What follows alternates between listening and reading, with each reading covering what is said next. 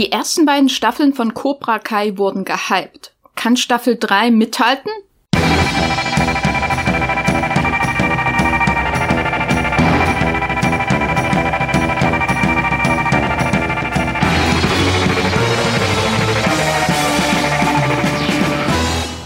Hallo und herzlich willkommen. Mein Name ist Jenny Jecke und ich begrüße euch zu einer neuen Ausgabe von Streamgestöber, dem Moviepilot Podcast über alles, was man so in Deutschland streamen kann, wenn es nicht bei drei auf einem Baum verschwindet. Ich bin hier verbunden mit meinen Kollegen Max Wieseler, unser Serienexperte. Hallo Max.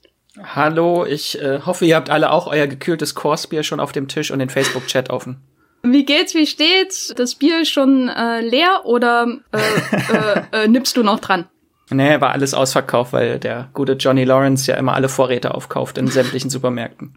Und außerdem bin ich verbunden mit unserem YouTube-Boss äh, und unserem, unserem Gesicht von äh, Moviepilot bei YouTube, Yves Arievich. Äh, hallo Yves. Hallo, freut mich sehr hier zu sein. Und dann auch noch Cobra Kai, Win-Win. Hast du ein Stirnband gerade auf? Ich sehe dich leider nicht. Sagen wir mal ja. Okay, immer. Weil, weil man mich nicht sieht, sage ich mal ja.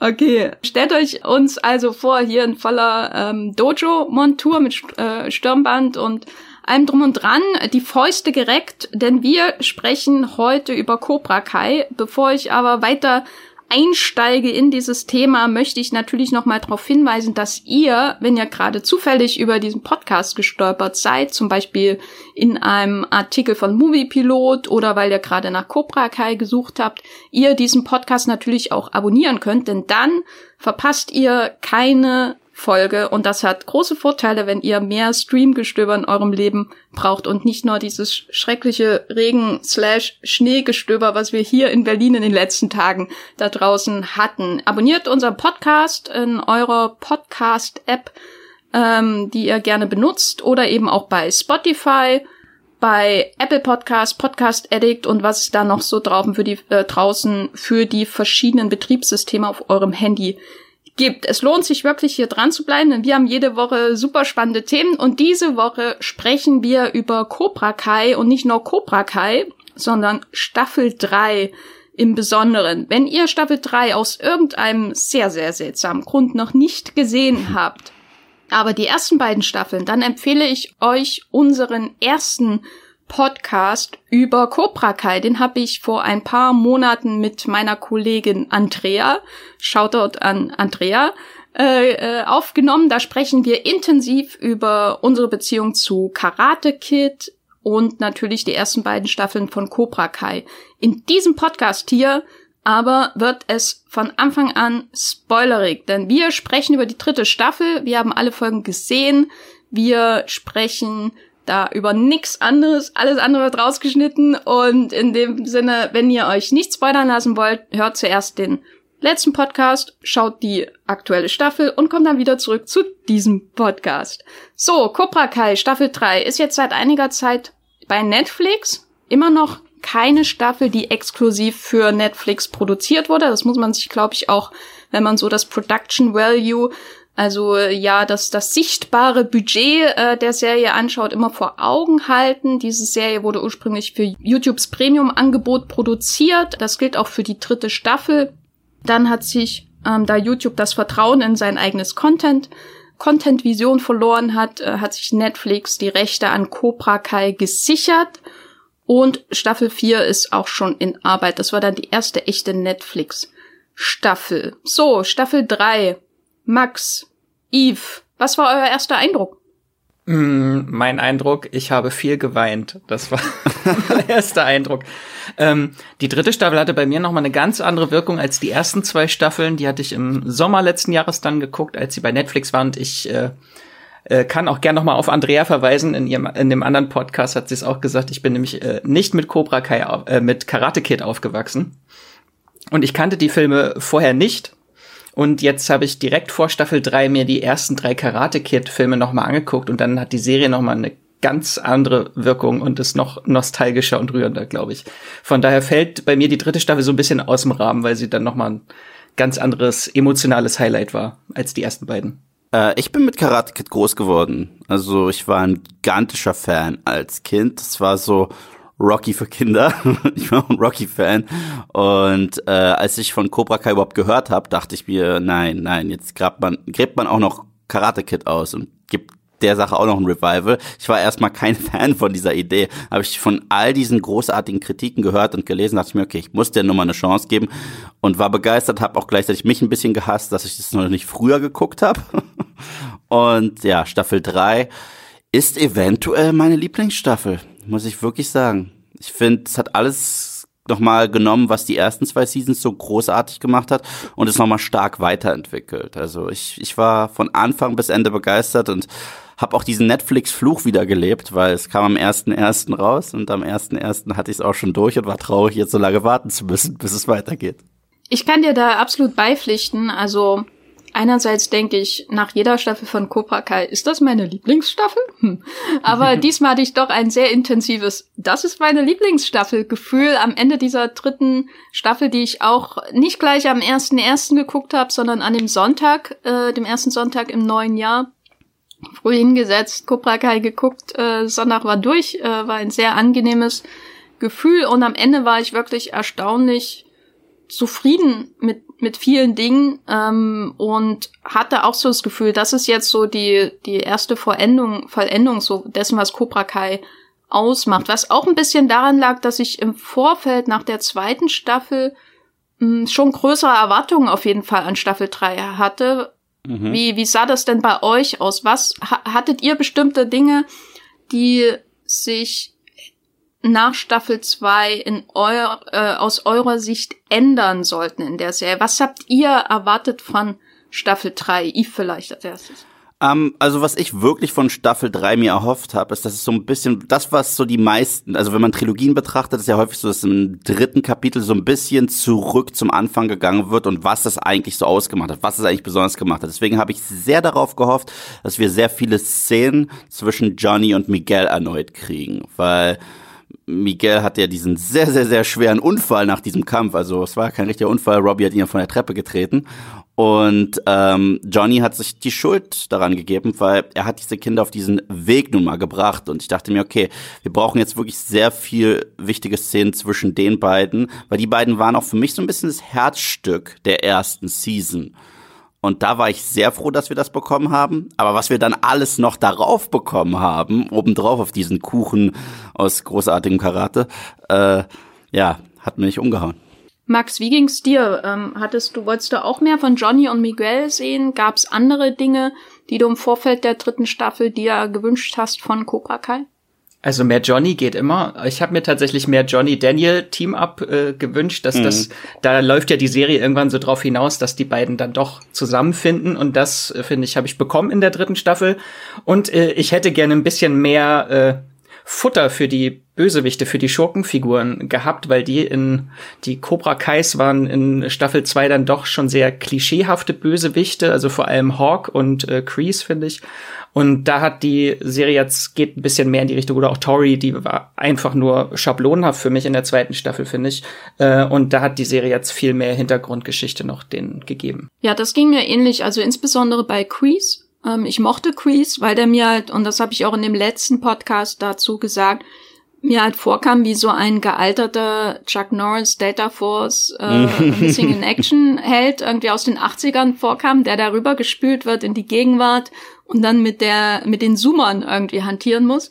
Und er war aber, wie gesagt, in der ersten, in seinen, in seinen ersten Auftritt in der ähm, zweiten Staffel doch sehr einseitig. Es gab so Hinweise über äh, seine soziale Situation. Das war irgendwie in einer Folge oder so mal, wurde das mal thematisiert, dass er auch ziemlich, ja, ähm, geldtechnisch am Boden ist und äh, vielleicht sein Ego größer ist als, als das, was er letztendlich besitzt und dementsprechend Cobra Kai viel wichtiger für ihn ist, vielleicht noch als für viele andere Leute äh, in dieser Serie. Aber das wurde natürlich jetzt äh, in der dritten Staffel alles viel intensiver dann auch thematisiert und das hat mich ähm, wirklich überzeugt. Da werden wir sicher noch im Detail drüber sprechen. Was war denn so ein, euer Eindruck? Ha, hat die Serie oder die, die Schöpfer, die Drehbuchautoren irgendwas fundamental verändert an der dritten Staffel von Cobra Kai. In der Erzählung, im Fokus auf die Figuren, hat,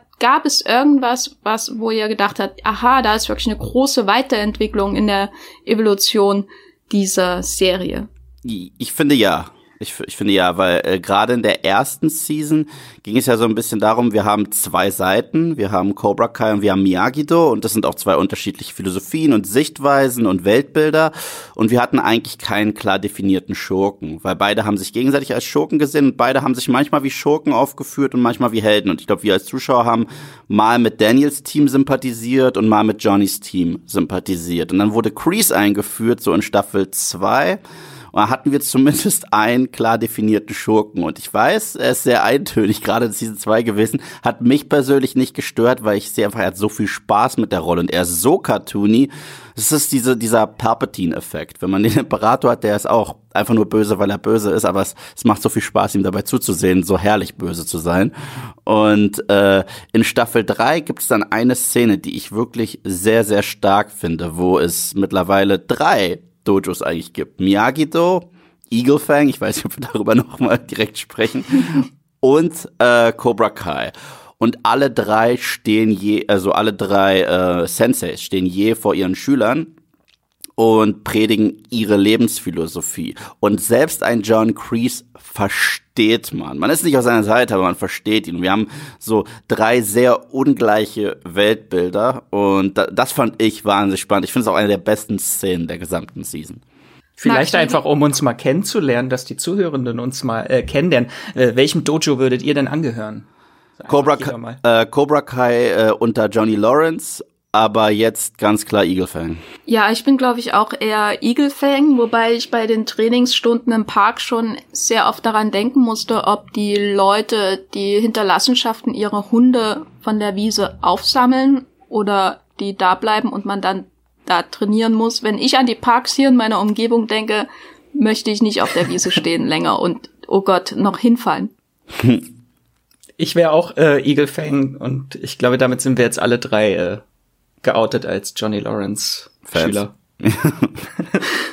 ja. ja. Ich, ich habe tatsächlich früher Karate gemacht, also ganz, ganz, ganz, ganz vor Ewigkeiten, ja. Konntest du denn dich äh, jetzt mal allgemein gefragt bei den Trainings, Trainingssequenzen in, Kara, äh, in Cobra Kai irgendwie wiederfinden? Hast du da Flashbacks gehabt zu deiner Vergangenheit als ähm, Karate-Meister?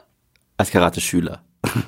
ähm, es gibt ein paar Elemente, die wirklich stimmen. Also es gibt Teile, natürlich ist alles überzogen, wenn, wenn man die Leute da irgendwie äh, in so einem Betonmischer trainieren lässt, dieser ganze Quatsch und so weiter oder diese übertriebenen Kampfchoreografien, das ist alles äh, Quatsch. Aber wenn man sich zum Beispiel anguckt, wie Daniel bei sich zu Hause so eine Kata übt, also diese, diese Choreografie, das ist sehr Karate. Oder wenn man sieht, wie Johnny äh, Lawrence äh, die immer auffordert, sich in einer Reihe hinzustellen und sobald jemand irgendwie quatscht, kurz laut schreit, quiet.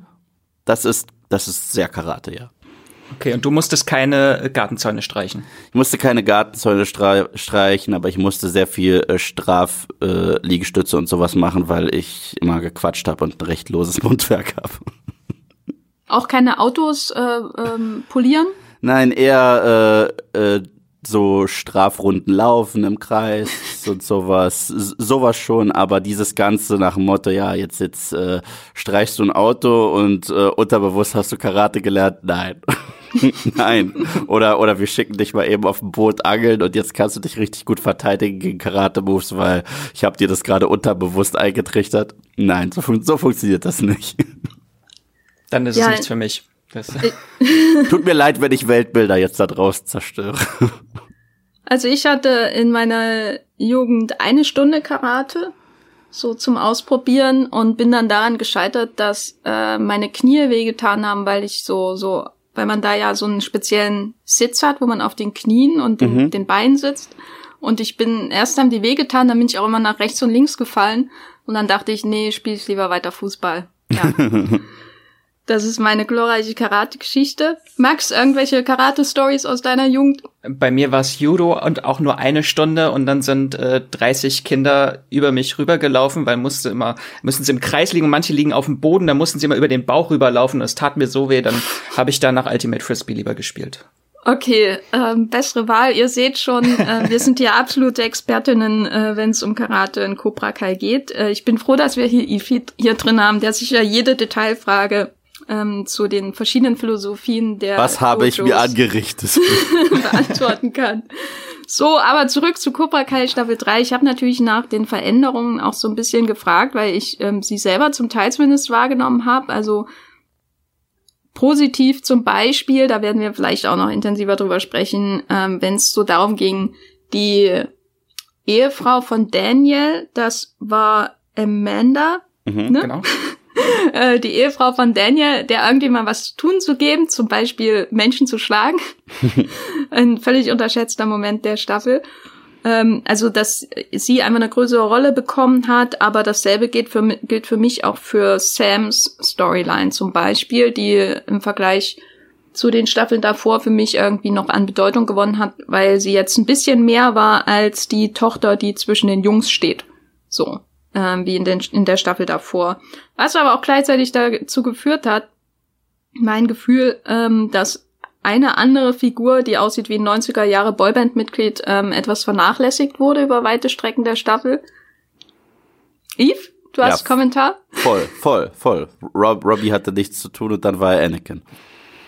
Ja, genau, darüber werden wir auf jeden Fall sprechen. Ähm, Max, vielleicht kannst du mal so ein bisschen kurz erklären, wo stehen wir denn am Anfang dieser Staffel? Also die zweite Staffel endete damit, dass es einen großen äh, Kampf zwischen den Schülern an der Highschool gab und alle Konflikte zwischen Cobra Kai und Miyagi-Do liefen hinaus auf so diesen großen Schulkampf. Ähm, und da kam es dann zu einem schlimmen Unfall, als Robbie Miguel von einem Treppengeländer runterschubst und Miguel im Koma liegt. Und da steigt dann auch die neue Staffel ein. Es war vorher ja nicht klar, oh, wird er aus dem Koma erwachen oder nicht. Äh, ja, tut er, äh, aber er ist schwer verletzt und kann anfangs nicht mehr laufen. Und da machen sich, und dieser ganze Kampf hinterlässt halt wirklich tiefe Wunden bei allen, vor allem halt bei Daniel und Lord, äh, Johnny als ihre, als die Lehrmeister. Äh, Daniel wird verboten, dass er bitte keinen Karate mehr unterrichtet und äh, Johnny flüchtet sich in den Alkohol.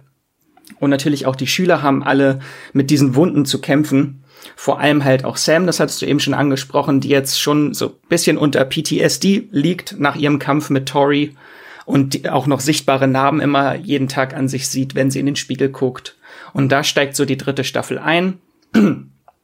Äh, und es geht halt darum, dass äh, unter anderem halt Cobra Kai, die, die Arschlöcher von Cobra Kai werden noch arschlöchiger, um es mal mit äh, Dimitris Worten zu sagen. Ähm, und Daniel und Johnny müssen so ein bisschen wieder die Balance in ihrem Leben finden. Daniel halt beruflich und privat. Ähm, und äh, Johnny wird halt zum Mentor von Miguel und hilft ihm dann bei seiner Rehabilitation oder bei seiner Genesung. Wo du die schon ansprichst, äh, wie fandet ihr das denn, dass Miguel schon in der ersten Folge aufwacht? Ich meine, es wurde ja im Trailer für die Staffel schon geteased, dass er aufwacht und dann den weiteren Verlauf der Reha. Ich fand es gut. Ich, ich fand es gut. Hätten sie das jetzt lange gestreckt, äh, hätte es keinen Sinn ergeben, weil sie sowieso schon ins Promomaterial gehauen haben. Ich glaube, wir haben schon im Promomaterial gesehen, dass, dass sich seine Augen öffnen und wir haben ihn bereits auf dem Konzert mit Johnny Lawrence gesehen. Und ich mag es nicht, wenn so etwas so offensichtlich ist, dass es ohnehin passiert, dass man es dann ewig lange äh, rauszögert, weil das ist, da, da stehe ich immer nicht drauf weil es einfach, es ist suggeriert mir, dass man gerade meine Zeit aktiv verschwendet. Und äh, deswegen fand ich es gar nicht schlecht und ich fand es wohl auch sehr gut genutzt, weil, wie Max es ja richtig gesagt hat, was es aus Miguel gemacht hat, ist eine Sache, aber es hat ja wirklich äh, Folgen für jede einzelne Figur gehabt. Für Robbie, der nicht wirklich viel zu tun hat, was mich aber auch nicht gestört hat, weil für mich ist er die uninteressanteste Figur der Serie. Ähm, für Samantha, für Daniel und auch für Johnny. Und äh, ich finde es halt auch immer wieder so schön zu sehen, wie Johnny krampfhaft probiert in Miguel, so das wieder gerade zu biegen, was er mit seinem eigenen Sohn nicht hinkriegt. Und die Szenen äh, gemeinsam, wie er ihm Sensei-mäßig jetzt beibringen möchte, wieder zu laufen, großartig. Was, was ich meine Frage, die ich dabei hatte, war ein bisschen so der Zeitfaktor, wie schnell diese äh, Regeneration von Miguel ablief, weil ich weiß nicht, ob ihr das noch wisst, aber war nicht der große Kampf direkt nach dem Ende der Sommerferien? Äh, ich Ich glaube ja, aber ich, aber ich habe das Gefühl gehabt, dass in dieser Season, in dieser ganzen Season anderthalb Jahre vergangen sind. Vielleicht irre Ja, ich. ich glaube, es sind eher zwei Monate vergangen, weil dann ist ja schon, die Sommerferien sind ja in den USA im September zu Ende und dann die letzte Folge ist ja schon 19. Weihnachten. Dezember. Genau. Da ist noch ein bisschen wenig Zeit verloren. Ich glaube auch, dass es vielleicht ein bisschen länger dann wahrscheinlich war. Ja, also ich, ich, ich kann die Zeit nicht so richtig einordnen und einschätzen. Und gleichzeitig finde ich es auch gut genug, dass sie uns das nicht genau verraten. Das heißt, für alle, die sagen, hey, das geht viel zu schnell, kann die Serie sagen, nee, nee, wir hatten einen ganzen Sommer noch mit reingeschoben. Also, Obwohl dann wäre, dann wäre Robbie ja äh, ein Jahr im Knast gewesen. Stimmt. Verdammt. Siehst Ja, du? das fand ich auch manchmal verwirrend. Wenn dann über Robbys Aufenthalt in dieser Besserungsanstalt gesprochen wird, hatte ich gegen Ende irgendwie das Gefühl, der war zwei Wochen weg. Das war irgendwie etwas seltsam. Aber es hilft auf jeden Fall nicht, dass es in LA spielt und dort gibt's ja quasi keine Jahreszeiten. Ähm, das das äh, ist nicht so hilfreich. Aber ich finde das auch nicht so wichtig letztendlich, weil ich glaube, vieles in der Serie wirkt auf eine gewisse Art realistisch. realistisch. Es, es dreht sich halt viel um Traumata, um Bullying und so weiter, auch, auch Belästigung in dieser ähm, Staffel mit dem Tory-Handlungsstrang.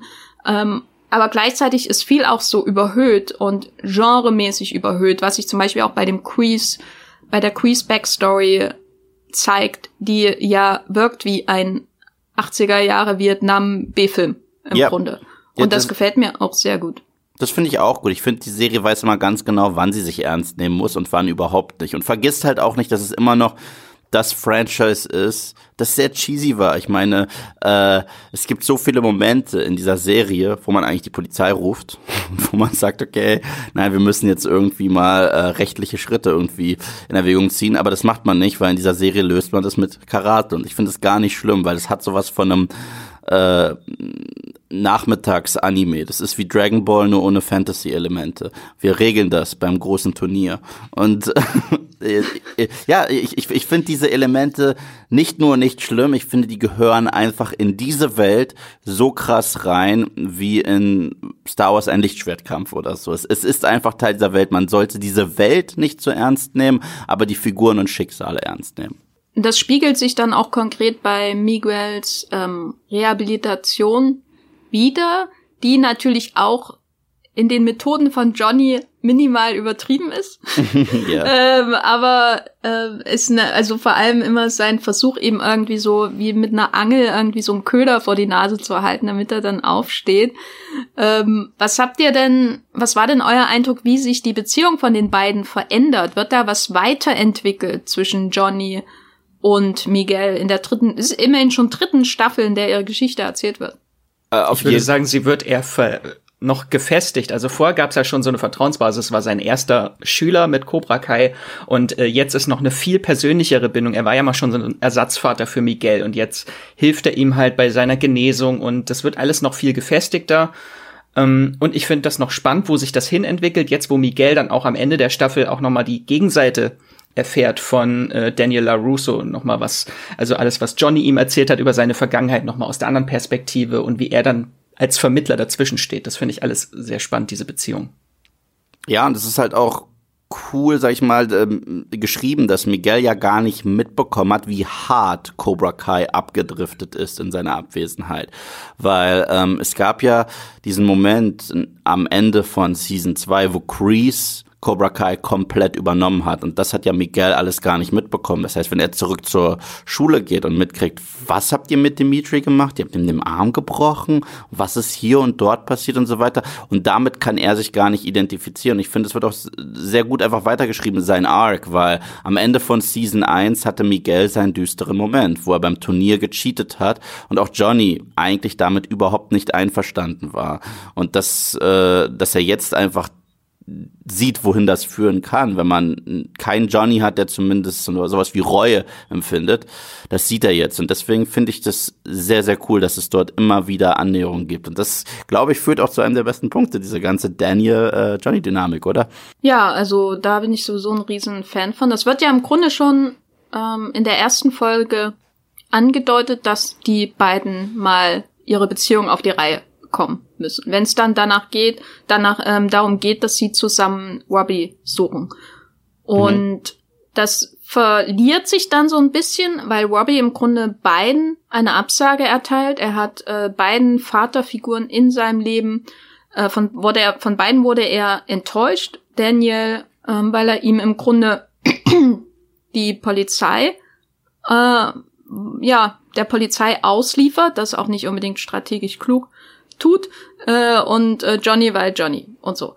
Äh, und während Johnny sich so intensiv um Miguel kümmert, als, wie, du, wie ihr auch schon gesagt habt, also als würde er da ähm, das ähm, wieder ganz machen, was er bei seinem eigenen Sohn eigentlich ruiniert hat, ähm, während er sich darum kümmert, verliert er halt seinen eigenen Sohn dann irgendwie komplett aus den Augen und der geht natürlich dann in eine ganz andere Richtung, über die wir auch sprechen müssen. Ähm, und Daniel und Johnny kommen dann erst wieder am Ende wirklich irgendwie so konfrontiert mit der Realität und einer alten Freundin ähm, so zusammen und merken, hier so geht's nicht weiter. Was für mich der größte Schritt so ist für die Serie. Also, weil ich muss sagen, ich mag die Teenager, äh, manche, die, die nicht aussehen wie Boyband-Mitglieder in der Serie, aber sie sind mir bis zum gewissen Grad auch irgendwie egal, weil ich persönlich hänge an Johnny und Daniel. Äh, Vielleicht wollt ihr die Teenager verteidigen.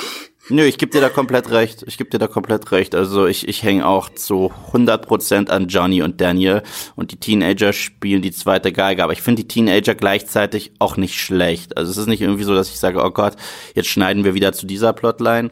Ich, ich finde sie komplett vernünftig für eine neue Generation, weil wir, weil das ist ja immer noch das Franchise Karate Kid und deswegen finde ich das vollkommen okay, dass wir eine neue Generation von Karate Kids haben.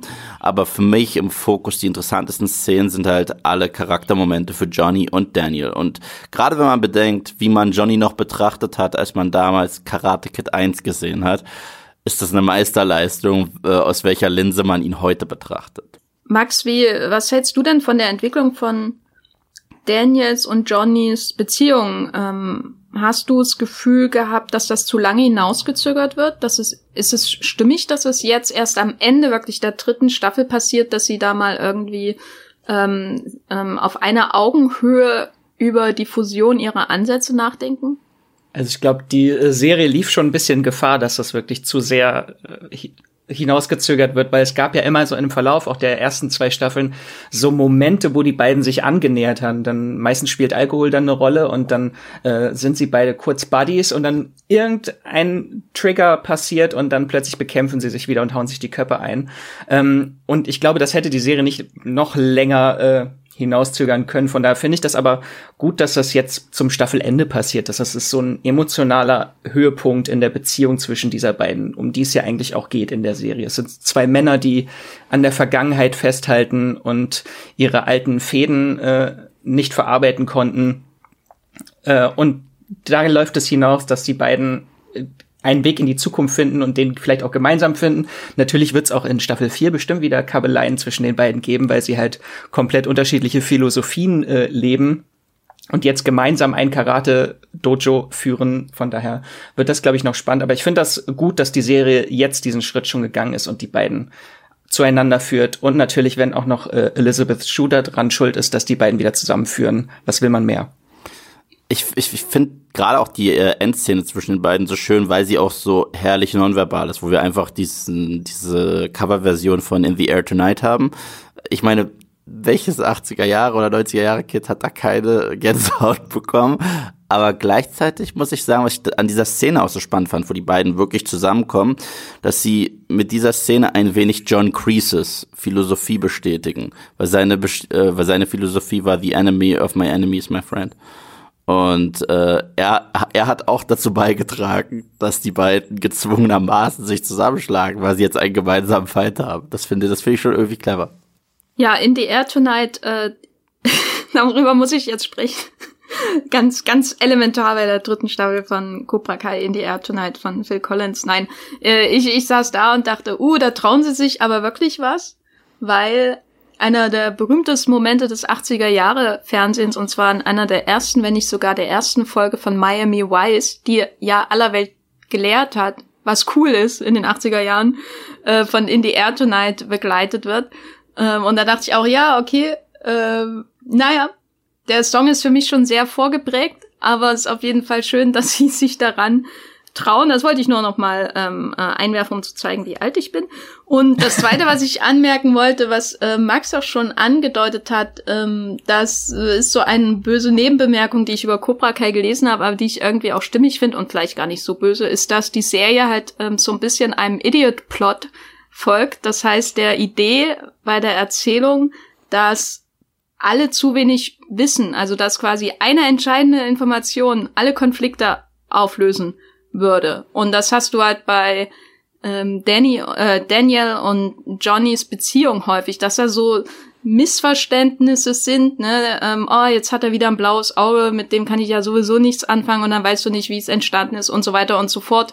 Ähm, alles ist äh, immer eigentlich sehr leicht zu lösen, aber da die entscheidenden Informationen vorenthalten werden, ähm, muss dann der Konflikt weiter ausgetragen werden, was, weshalb ich auch insgesamt froh bin, dass sie dann wirklich am Ende dieser Staffel zumindest auf einem Grundstück nebeneinander stehen, in der Hoffnung, dass sie auch zu, wirklich zusammenarbeiten können, weil das so auf Dauer, glaube ich, auch nerven kann, wenn immer mhm. künstliche Konflikte eingeführt werden. Aber vielleicht, äh, weiß nicht, vielleicht habe ich übertreibe ich das auch, aber das war in der dritten Staffel schon, äh, in der zweiten Staffel schon manchmal also das Gefühl, dass künstliche Konflikte eingeführt werden, damit die Figuren nicht auf einen Nenner kommen.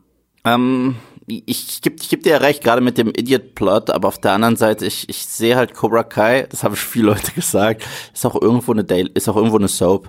Es ist irgendwo eine Soap-Opera mit, mit, mit Karate und ich glaube, das, das gehört einfach in dieses Genre mit rein. Also genau diese äh, Plot-Informationen bestimmten Charakteren zu geben und anderen vorzuenthalten, damit die so überreagieren.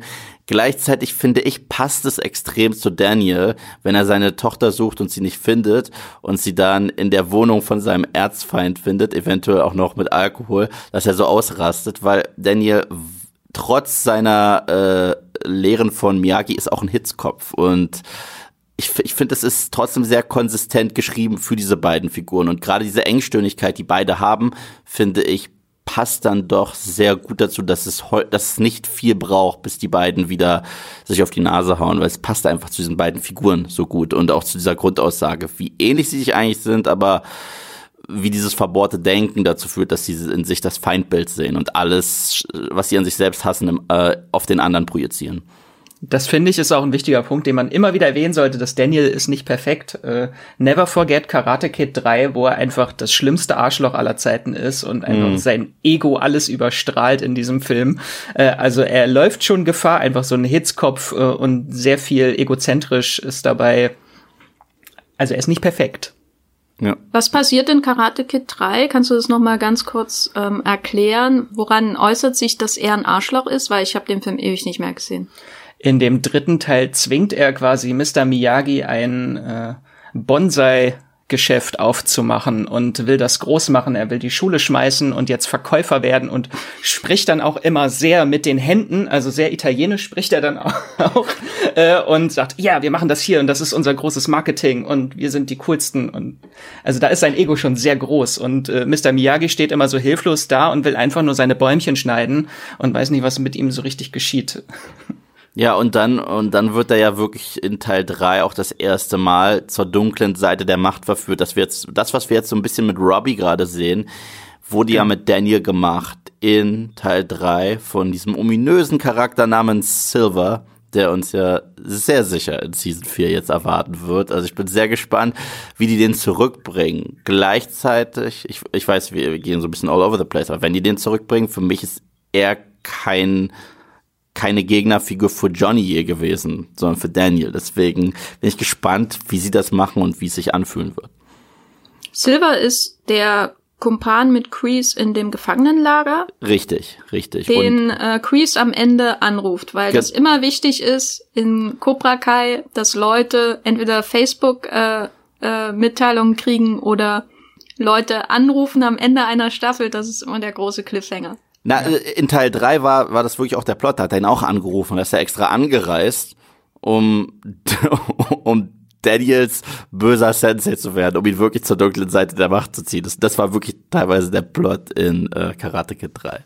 Da hat ja die dritte Staffel jetzt so ein bisschen auch mit den äh, Fanerwartungen gespielt, dass man dachte, der, das waren ja drei äh, Vietnamkriegssoldaten äh, und der eine mit Pferdeschwanz und alle dachten, oh, das ist Terry Silver, weil Terry Silver definiert sich durch äh, seine schwarze Haarpracht äh, und dass er böse ist. Und als der dann getötet wird, ist ja auch direkt als dieser Mann getötet wird, äh, wird der andere dann auch noch äh, als äh, wirklicher Terry Silver offenbart. Mhm. Generell fand ich diese ganzen Flashbacks von John Kreese sehr gut, weil die haben mich auch so ein bisschen, die haben es auch wieder so full circle gebracht, weil auch er war mal der ultimative Underdog. Ich finde es so cool, wie sie mit diesem Konzept der Underdog-Story immer spielen und zeigen, wir feuern ja immer Underdogs wie Rocky Balboa an, aber aus dem Underdog kann Mistkerl werden und aus dem Underdog kann eine Heldfigur werden. Und alles, was wir so in den ersten Zügen dieser paar Flashback-Episoden sehen bei John Kreese, ist recht heroisch und selbstlos und wir haben Empathie für ihn und wenn er sich auch für dieses Mädel einsetzt.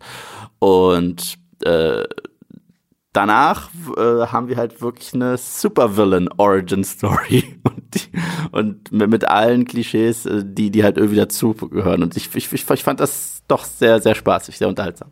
Ich fand es auch super, schon allein, weil es so übertrieben ist. Ja. Ähm, und weil die das Übertriebene, glaube ich, dieser Flashbacks auch kaschiert, dass sie offensichtlich kein Geld hatten, um ja. da mehr als drei Bäume im Hintergrund aufzustellen.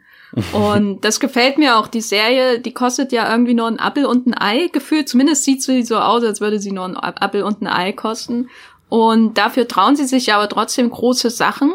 Also eben ähm, zum Beispiel den, den, den, die Fights im Finale, die dann mit ähm, langen, schnittlosen Einstellungen umgesetzt werden. Und eben, ja, machen wir eben Flashbacks in die 60er Jahre, 70er Jahre und dann noch rüber nach Vietnam und so weiter, obwohl weder für das Period Piece noch für den äh, Vietnamkriegsfilm wirklich das Budget da ist. Aber sie machen das eben in so einem Ton, in, in so einem Genre betonten ähm, Ton auch, äh, dass man ihnen das alles abnimmt. Und das war in der Staffel wirklich ein schönes Element, eben auch gerade bei Quiz, wo das ja nicht nur dazu da ist, um so ein bisschen mühselig hintenrum äh, seine Backstory zu erklären, sondern wo es dann wirklich auch ein wichtiges ja, symbolträchtiges Element so der Erzählung wird, nämlich im Finale, wenn dann der Kampf zwischen Kreese in dem Flashback mit seinem Vorgesetzten, der ihn einfach komplett belogen hat, was das ähm, Schicksal seiner Freundin oder Verlobten daheim angeht, mhm. ähm, wenn das quasi gegengeschnitten wird mit dem den Kämpfen in der Gegenwart, mhm. ähm, mit seinen neuen, also seinem neuen alten, seinen Schüler Johnny Lawrence. Und äh, wie habt ihr das denn interpretiert, dass da diese beiden Zeitebenen auf einmal quasi im in der Serie zusammentreffen? Was sagt uns der eine Kampf über den anderen aus? Max? Ich wollte gerade an Eve übergeben. Okay, gut, dann. ähm, naja, also erstmal, äh, also den, den Kampf in der Vergangenheit, der hat uns zumindest damals noch einen John Kreese gezeigt, der sowas wie Ehre besessen hat und sowas wie extreme Empathie. Und als er da aber seinen ähm, Vorgesetzten in, haha, die Cobra-Grube hat fallen lassen, ist halt dieser Cobra Kai John Kreese geboren worden. Und ich fand generell diese äh, ganze Sequenz herrlich überdreht, aber auch passend, weil sein bis dato vernünftiges Weltbild erschüttert wurde. Und dann sehen wir genau diesen Typen, der genau mit derartigen Lügen arbeitet in der Gegenwart, um den Sohn von seinem ehemaligen Schüler zu entfremden. Und das ist dann dort zu einem krassen Kampf fand. Aber ich finde generell in allen Sequenzen fand ich schön, dass in dieser Season haben wir gesehen, dass jeder einzelne Sensei sich mit der anderen Philosophie in irgendeiner Form vertraut machen musste. Johnny musste wesentlich mehr Empathie haben in dieser Season, um wieder einen Draht zu Miguel zu finden. Daniel musste etwas aggressiver werden anstatt passiver, gerade bei seinem Tritt in Japan. Und letztendlich hat ihm ja diese Technik geholfen, um den Kampf zu gewinnen zum Schluss. Und Kreese haben wir zumindest gesehen, dass er mal der liebenswerte Underdog war. Und das finde ich sehr schön, weil die Serie hatte schon immer so unterschiedliche Perspektiven zelebriert. Und das liebe ich so sehr an der Show. Und da sehen wir ja eigentlich auch, dass er seine Schüler versteht, die ja auch fast ausschließlich dann aus äh, Außenseitern bestehen, mhm. die äh, gemobbt wurden und Gewalt aus äh, erlebt haben. Und da kann er seine Schüler halt verstehen, weil er das Gleiche ja auch, das hat ihn ja auch zum Karate gebracht, um sich selbst zu verteidigen gegen die Arschlöcher oder die Bullies, wie sie dann in der englischen Fassung heißen. Ähm, das finde ich schon sehr spannend und irgendwo tief drin hat er halt auch noch dieses gute Herz, vor allem wenn er so auf seine eigene, sehr diabolische Weise Tori hilft, dass sie nicht von ihrem Vermieter sexuell ausgebeutet wird, zum Beispiel. Ja. ja, da war ich mir auch sicher, dass das nicht nur ein strategischer Move war, um sie für sich zu gewinnen, sondern da wurde sein altes Ich ein wenig wachgerüttelt. Allein weil er eins zu eins die gleichen Worte benutzt, die er im Flashback benutzt hat. Im Flashback, als dieser Mistkerl seine Freundin geschlagen hat und er dazwischen gegangen ist, war das erste, was er gesagt hat, du hast wohl Schwierigkeiten, deine Hände bei dir zu lassen. Und das ist das genau das, was er dem Typen sagt, dem er da fast mit seinem Zigarrenschneider den Finger entfernt. Und äh, diese kleinen Momente finde ich dann finde ich dann immer doch sehr cool geschrieben. Ich muss aber sagen, ähm, dass ich viel, was Kreese gemacht hat, äh, in der dritten Staffel auch wirklich als absolut manipulativ ähm, interpretiere. Total, Klar, bei total. Tori, da ist das ähm, vielleicht noch ein bisschen mehrdeutig, aber das zeigt sich hier. Also ich hatte das Gefühl, dass in diesem finalen Kampf dann auch Kreese eben zu seinem ehemaligen Vorgesetzten wird, der ähm, wichtiges Wissen vorenthält, damit er seine Gefolgschaft gefügig macht, um sie in diese geheime Mission zu schicken und damit sie ja keinen Zweifel haben. Und ebenso sehe ich dann auch Kreese, der am Anfang sein Cobra Kai Dojo mit immenser Loyalität aufbaut, weil er Underdogs gezielt anspricht und ihnen einen schnelleren Weg zum eigenen Stolz und Selbstbewusstsein zeigt als meinetwegen Johnny vorher oder als Miyagi-Do. Ähm, und dann aber nach und nach sie einfach auch so aussondert. Schon in der ersten Folge, wenn dann die in Anführungszeichen Schwächlinge raus müssen, die keine, ähm, was war es, Hamster äh, mhm. verfüttern wollen. Und das wird dann natürlich immer offensichtlicher, wenn dann die Bullies, äh, die die Hawk zum und Dimitri eben früher terrorisiert haben, dann aktiv ähm, rekrutiert werden für Cobra Kai. Und das wirkt dann schon so, ähm, ja, irgendwo in seinem tiefsten Inneren hat er vielleicht noch eine gewisse Menschlichkeit und äh, vielleicht auch noch so auf jeden Fall den, den Underdog-Status. Ich glaube, sonst würde er ja nicht so nach außen ausschlagen und so aggressiv sein, wenn er nicht sich selbst für einen Underdog halten würde. Aber das machen vielleicht auch nicht wenige Bullies da draußen.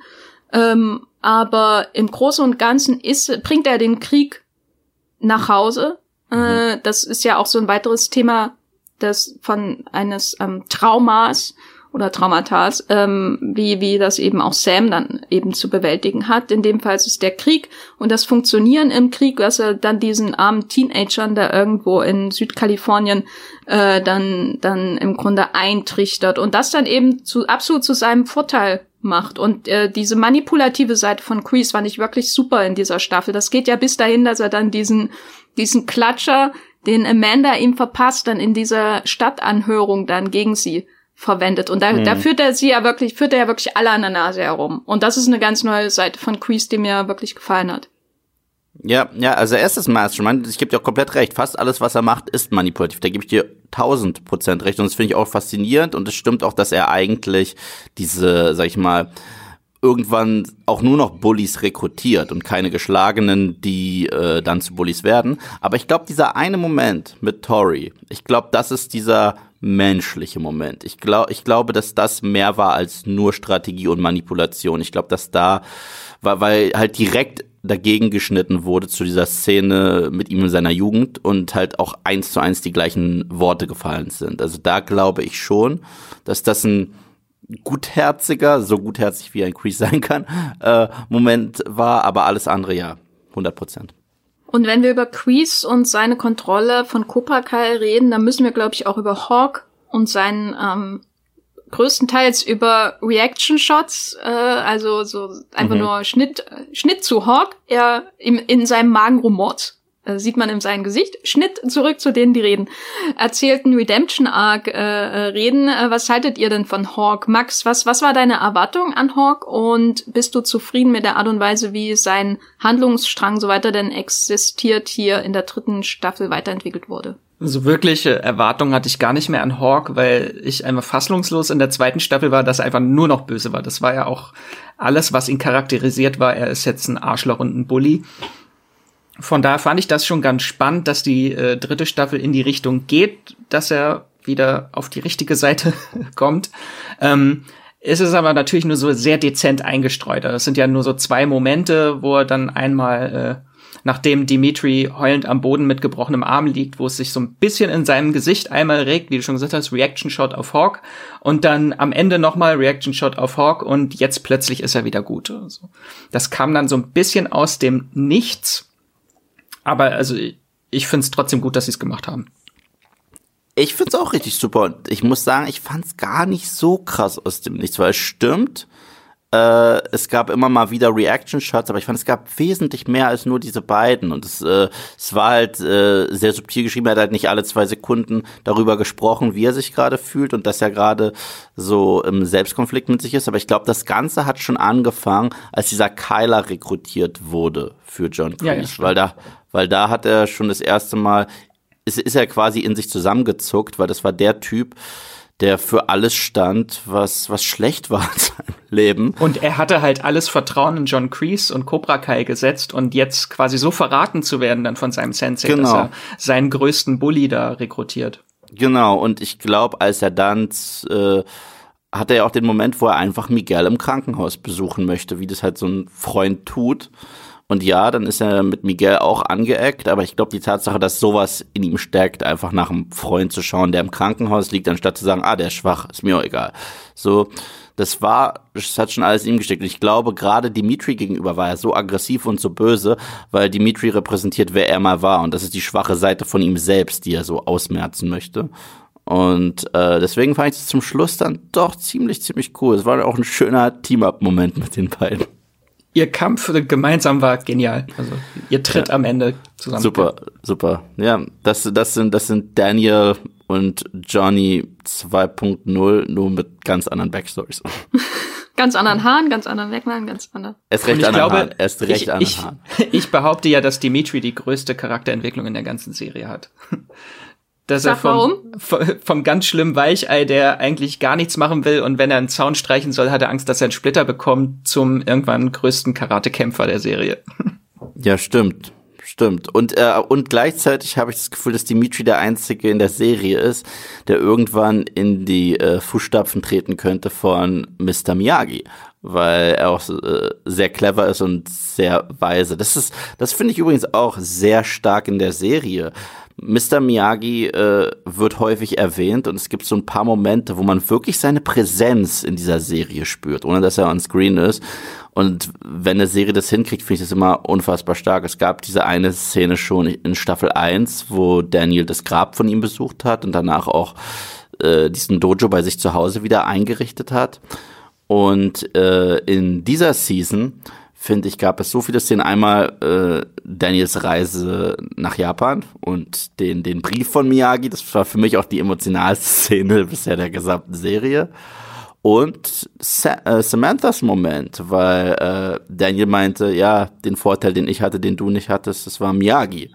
Und als, äh, aber er sagt ja auch, du musst dich aber selber äh, dazu bringen, aufzustehen. Und als dann zum Schluss das Bild von Miyagi auf den Boden fällt und sie ist auf dem Boden liegen sieht und sich dann entscheidet aufzustehen, fand ich sehr cool, wirklich, wirklich sehr cool. Mir hat es auch gefallen, dass sie Tori nicht besiegt in dem Sinne. Ja, ja. Also Sams Handlungsstrang in der Staffel, da war ich wirklich absolut von überrascht. Wie gesagt, ich hatte so meine Probleme mit ihr in den letzten Staffeln. Sie wirkte halt auch so ein bisschen austauschbar, äh, weil sie immer geframed wurde durch die beiden Jungs in ihrem Leben und natürlich auch ihren Vater, der auch eine sehr erdrückende Präsenz bis zum gewissen Grad hat als als Lehrmeister auch. Und auf einmal ist äh, behandelt diese Serie in der dritten Staffel dieses schwierige Thema, wie wie geht man mit den Folgen von Gewalt um? Und das ist ja auch so eine Gratwanderung, die Cobra Kai erstaunlich gut gelingt, dass es einerseits diese von uns mehrfach erwähnte, irgendwie auch überhöhte Genreserie ist, ähm, in der das alles immer so einen Hauch auch von, von B-Movie oder so hat. Und andererseits ähm, dann aber das Spektakel, also die Karatekämpfe, ähm, die ja insbesondere die Season Finals immer ähm, in Beschlag nehmen, auch hinterfragt und schaut, was, was hat das für Folgen auf die Community als Ganzes. Das ist ja das, wo die, die Staffel einsteigt und dann auch auf die Einzelnen und ihre Psyche. Und ich hätte das nach dem letzten Season-Finale ähm, von der zweiten Staffel niemals erwartet, dass der Kampf mit Tori so starke Auswirkungen auf sie hat. Und am Ende der dritten Staffel saß ich dann da und jedes Mal, wenn man diese Narben gesehen hat, die sie da am Arm hat von dem Kampf, war das auf einmal so unglaublich aufgeladen mit so viel Schmerz und Angst und alles, was da noch ähm, quasi mit, äh, mit äh, dazu kam, einfach durch die diese Einblicke in ihre Psyche, die wir in der dritten Staffel bekommen. Wie hat sich euer Bild von Sam verändert?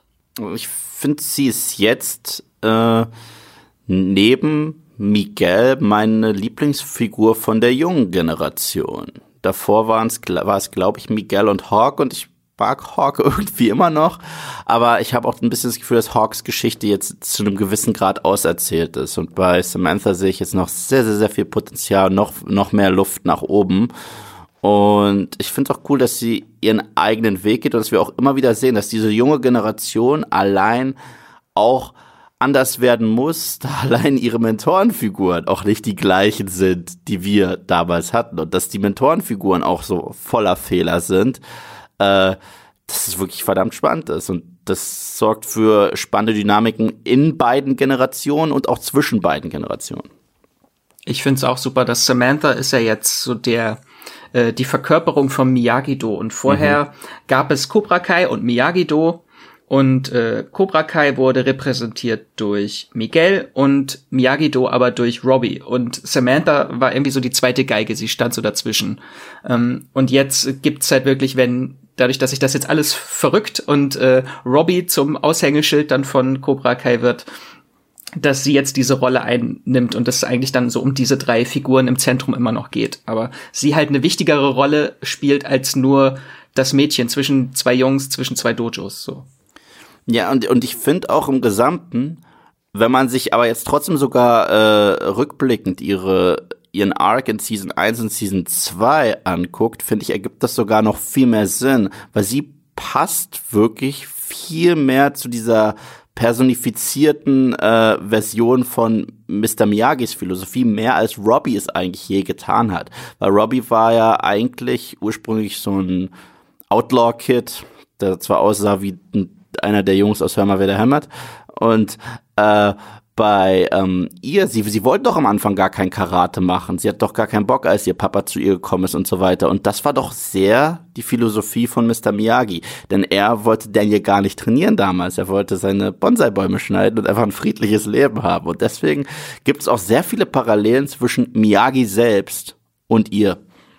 Ja, und jetzt gab es ja noch diesen Brief von Mr. Miyagi, oh. wo er sie auch noch als seine Enkelin bezeichnet. Und das, oh. das ging dann ans Herz. Das, Damit das ist es jetzt offiziell, dass sie äh, zur Miyagi-Familie gehört. Ja, also diese, diese Szene hat mich so getroffen und gleichzeitig äh, hat auch diese Szene so ein bisschen dafür gestanden, wie, wie happy ich eigentlich damit bin, wie mit allen Gastauftritten umgegangen wurde. Als ich den Trailer gesehen habe, so cool ich es fand, dass Cobra Kai einfach zurück ist, hatte ich genau drei Sorgen. Ich dachte, Kumiko wird zurückkommen, was bedeutet, Daniel wird eventuell mit ihr flirten und eventuell werden wir da äh, sogar eine Affäre haben oder irgendwie so ein Liebesdreieck reinspielen. Das wollte ich sowas von nichts sehen, weil es auch nicht gepasst hätte und es auch Daniel zu einem absoluten Arsch gemacht hätte, einfach nach wie vielen Jahren Ehe. Ah, ich sehe ein Mädel wieder aus meiner Kindheit. Mal gucken. So. Mindestens 16. Ja, ja gen genau. Und dann, da hat man Chosen im Trailer gezeigt, auch wie er so einen Stare-Down mit Daniel hat, dachte ich mir, oh nein, wenn wir jetzt einfach eine zweite Rivalität haben, weil Johnny und Daniel langsam manchen Leuten zu ausgelutscht ist, bitte, bitte nicht. Und äh, dann habe ich auch befürchtet, wenn Erly zurückkommt, wird es dann einfach so ein erneutes Liebesquartett. Nein, noch mehr, weil es sind ja Daniel, Johnny, äh, äh, Amanda und Carmen. Und da dachte ich mir, nein, bitte nicht. Und sie haben wirklich keine meiner Ängste bestätigt, sondern jeder einzelne Gastauftritt hat sich perfekt angefühlt für die Story, sogar die Mythologie weiterentwickelt und auch auf Sachen angespielt von damals, aber nicht nur für plumpen Fanservice. Und wir hatten echt schöne äh, zwischenmenschliche Szenen und starke Chemien on Screen. Also alle Achtung, alle, alle Achtung. Am meisten habe ich mich auch über Chosen gefreut. Also Gerade weil er am Anfang, äh, als Daniel da nach Japan reist und dann auch in dieses Städtchen, das dann nur noch aus einer Mall besteht, mehr oder weniger, äh, als sie sich da am Anfang gegenüber sitzen und wie das dann auch so eher zunächst weitergeht, hast du ja das Gefühl, ah, zwischen den beiden hat sich auch nichts geändert und sie machen das alles total widerwillig und so. Und ist das jetzt nur Johnny 2.0? Äh, mhm. wie du auch schon angedeutet hast. Und dann geht das halt in eine komplett andere Richtung. Und damit wird auch so ein bisschen dramaturgisch schon so ein bisschen das Muster vorgegeben, wie Daniels Beziehung oder oder es wird auch dramaturgisch nochmal gezeigt, wie überkommen äh, die die Rivalität zwischen Daniel und Johnny ist. Dazu ist ja die ganze jo Chosen-Geschichte letztendlich auch da, um das vorzubereiten. Diese äh, wie es mit Daniel und Johnny im Finale weitergeht. Und das fand ich insgesamt wirklich toll, wie sie die Rückkehrer, mit denen ich jetzt nicht ähm, mit, ich verbinde mit allen jetzt nicht so viel, weil ich die, den, insbesondere den zweiten Teil jetzt auch nicht mehr so gut in Erinnerung habe. Aber wie sie die Rückkehrer ähm, und den in Anführungszeichen Fanservice, den das äh, vielleicht in einer anderen Serie darstellen würde, ähm, nutzen, um die Figuren weiterzubringen, um die es eigentlich geht. Und ja. das ist eben durch Chosen der Fall, weil Daniel hier zum ersten Mal wirklich eine ein, also seine ähm, Rivalität äh, zu einem alten Jugendfeind in einem ganz neuen Licht zieht. Soweit ist er bis mit Johnny irgendwie nie gekommen bis zu dem Zeitpunkt. Und dann auch Ellie, äh, was dann vielleicht noch wichtiger ist, die wirklich so einen Schritt zurücktritt, Distanz und so den Zuschauern und beiden auch Johnny und Daniel den, äh, die Möglichkeit gibt, erstmal zu sehen, wie lächerlich das alles ist, was sie gerade machen. Ja, ja. Und, und was ich halt auch cool finde, dass gerade gerade äh, Daniels Trip nach Japan hat auch äh, nochmal, wenn, wenn wir äh, generell über Miyagi und Daniels Vergangenheit sprechen, Kumiko, darüber, über die Briefe haben wir schon kurz gesprochen, dass wir da nochmal, sag ich mal, den weisen Rat eines, einer Vaterfigur nochmal haben, auf der einen Seite und diese extreme Empathie und Liebe, die er dann probiert, auch im späteren Verlauf wieder seiner Tochter entgegenzubringen. Und das, also er wendet eigentlich alles an, was er in Japan lernt, was ich ganz cool finde. Weil einmal hat er nochmal so die letzten weisen und sehr äh, familienträchtigen Worte von Miyagi mit auf den Weg bekommen. Auf der anderen Seite erfährt er, dass Miyagi auch aggressiv sein konnte, aber ihm das nie beibringen wollte. Und genau das bringt ihm Chosen bei und genau das hilft ihm dann zum Schluss gegen Kreese zu siegen. Also das, das finde ich schon ziemlich cool. Max, was hältst du denn von Ellies, äh, ich glaube, zwei Episoden mhm. lang Auftritt? Äh, hättest du dir mehr gewünscht oder war das so in Ordnung? Ich hätte mir gerne mehr Elizabeth Shue gewünscht. Unbedingt. ähm, vielleicht nochmal, um einmal kurz zurückzuspulen. Einfach generell finde ich einfach, die dritte Staffel macht äh, sehr vieles äh, für die, sehr viel für die Fans und hat sehr viele Anspielungen und Easter Eggs aus dem zweiten Teil der Karate Kid Filme. Ähm, das vielleicht einfach nochmal erwähnen. So die erste Staffel war ja so im Groben und Ganzen äh, so die einzelnen Beats des ersten Karate Kid Films nochmal umgedreht und mit sehr vielen Verweisen und jetzt die dritte Staffel geht dann so jetzt den nächsten Schritt auf Karate Kid 2 zu und da gibt es ganz viele tolle Easter Eggs. Äh, am meisten habe ich mich gefreut über diese drei Eisblöcke dort in dieser Bar, weil in Karate Kid 2 muss äh, Daniel drei riesige Eisblöcke auch so hintereinander mit dem Arm durchschlagen und hier ist es jetzt einfach nur äh, in so einer Bar, um für die Eiswürfel zu sorgen. Das fand ich ganz toll. Oder der Moment, als Chosen seine Hand vor Daniels Gesicht hält und äh, Leben oder Tod, das ist äh, kommt ja glaube ich zweimal vor in Karate Kid 2 und ihm dann einfach nur an die Nase fest und sagt Honk und äh, das hat ja Mr. Miyagi auch gemacht in Karate Kid 2. Also er gibt so viele tolle Momente und dann kommt natürlich am Ende Ellie zurück und das auch wieder, um auf Karate Kid 2 zu verweisen, äh, Redcon sie so ein bisschen ihren unrühmlichen Abgang in äh, Karate Kid 2, weil in Karate Kid 2 tauchte sie nicht mehr auf und der Film beginnt damit, dass äh, Daniel und sie schon getrennt sind und er Mr. Miyagi erzählt, oh, Ellie hat mein Auto zerschrottet und sie hat eine Affäre mit einem anderen Typen, blöde Kuh, so. Und jetzt erfahren wir wieder, äh, dass er auch immer nur sehr einsichtig ist und äh, zu schnell Schlüsse zieht und sie das Ganze ja auch auflöst, dass das eigentlich nicht so war, sondern äh, Daniel hat das Auto geschrottet und äh, die Bremsen waren schon vorher kaputt und äh, sie hat auch nicht wirklich mit jemandem geflirtet, sie wollte ihn eigentlich nur ärgern, weil er so eifersüchtig ist. Das finde ich macht die Serie einfach sehr schön, dass sie immer so die zwei Seiten einer Geschichte zeigt. Und im Grunde ja Daniel entlarvt wird dadurch, dass er im Grunde dasselbe gemacht hat wie Johnny in Karate Kid 1. Genau. Also sinnlos, äh, toxisch, eifersüchtig und einfach nur ein Arsch. Genau. Also wie oft haben wir jetzt schon gesagt, dass Daniel ein Arsch ist in dieser Folge? Oh Gott. und, und, und, und dabei liebe ich Daniel, aber es stimmt einfach, es stimmt. Und das Witzige ist, wenn man sich jetzt Karate Kid 1 einfach anguckt, sieht man den Film auch durch eine andere Linse. Man sieht diese ganze Beziehung zwischen Daniel und Johnny trotzdem noch mal ein bisschen anders. Daniel hat auch teilweise sehr viel Streit mit ihm gesucht und ich will Johnny ja. gar nicht so krass verteidigen in Karate Kid 1. Aber wenn man sich den Film noch mal anguckt, und man sich überlegt, äh, Daniel, wenn Daniel nicht so eine weise Figur hätte wie Mr. Miyagi, die ihn unter seine Fittiche nimmt, äh, dann wäre Daniel eventuell zu was Schlimmerem geworden als Johnny in diesem Film. Wirklich. Ja, es fand ich auch so lustig, wie ähm, sie da bei dieser Party am Ende ihre verschiedenen Perspektiven auf die Geschehnisse im ersten Teil vergleichen und was, äh, wie Daniel die Sache mit dem ich glaube, Halloween-Kostüm unter ja. der Dusche oder was das war, äh, erklärt und so weiter. Das war ähm, sehr, sehr, sehr nett. Hat auch die Serie irgendwie zusammengefasst für mich. Ja, er hat sich ja damals als Dusche verkleidet. das ist immer noch das beste Kostüm. Aber wie fandet ihr denn Ellies Rückkehr? Also ich bin einfach sehr zufrieden, weil sie war, ist ein wichtiger Punkt einfach für die Entwicklung von Johnny und auch Daniel für die Beziehung der beiden, weil sie jetzt endlich mal dann mit der Vergangenheit so ein bisschen aufräumen können. Weil sie beide mal an einen Tisch setzt und sagt, wir reden jetzt mal wie Erwachsene mal miteinander. Ich finde, es hat sich sau authentisch angefühlt. Es hat sich richtig gut und authentisch angefühlt. Gerade die Szenen mit den dreien, wenn man so drei Leute zusammen hat und sich dann doch eher anfühlt wie eine Highschool-Reunion mit drei Menschen, die jetzt erwachsen sind, anstatt, okay, wir wärmen jetzt ein Liebesdreieck aus unserer Kindheit auf äh, fand ich richtig, richtig super, dass, dass, dass die halt trotzdem so behandelt wurden wie das, was sie sind, erwachsene Menschen. Und ähm, ja, ich fand generell auch ihre Szene, wo sie auf diesem Quasi-Date mit Johnny war. Und ich bin auch froh, dass es dann nicht so weit gekommen ist, dass sich die beiden geküsst haben, weil das wäre für mich zu viel unnötiges Drama, was die Serie nicht noch zusätzlich gebraucht hätte.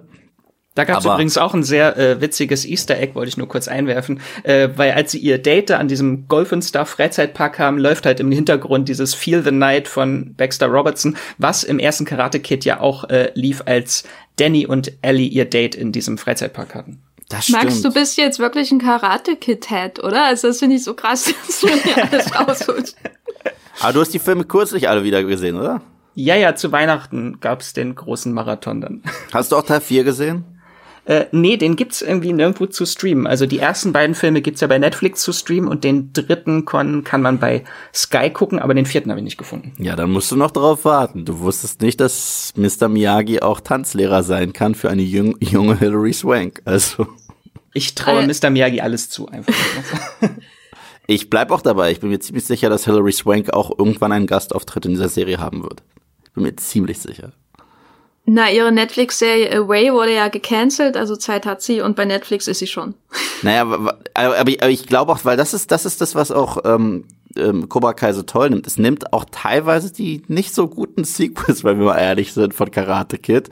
Äh, ich meine, ich kann sie alle durch eine Nostalgiebrille immer noch gucken und meinen Spaß mit ihnen haben, aber gerade so Karate Kid 3, äh, kein guter Film, aber es wertet diese Filme jetzt im Nachhinein auf. Und ich glaube, wenn wir dann diesen äh, Cash Grab Film nehmen würden, der Karate Kid 4 war, A New Generation, und wir äh, Hilary Swanks Charakter, ich habe schon ganz vergessen, wie sie, wie sie hieß in dem Film. Und sie trifft auf Daniel und die beiden können sich austauschen über ihre Beziehung mit Miyagi, weil sie hat eine ganz andere Seite von ihm kennengelernt, die Daniel kennengelernt hat.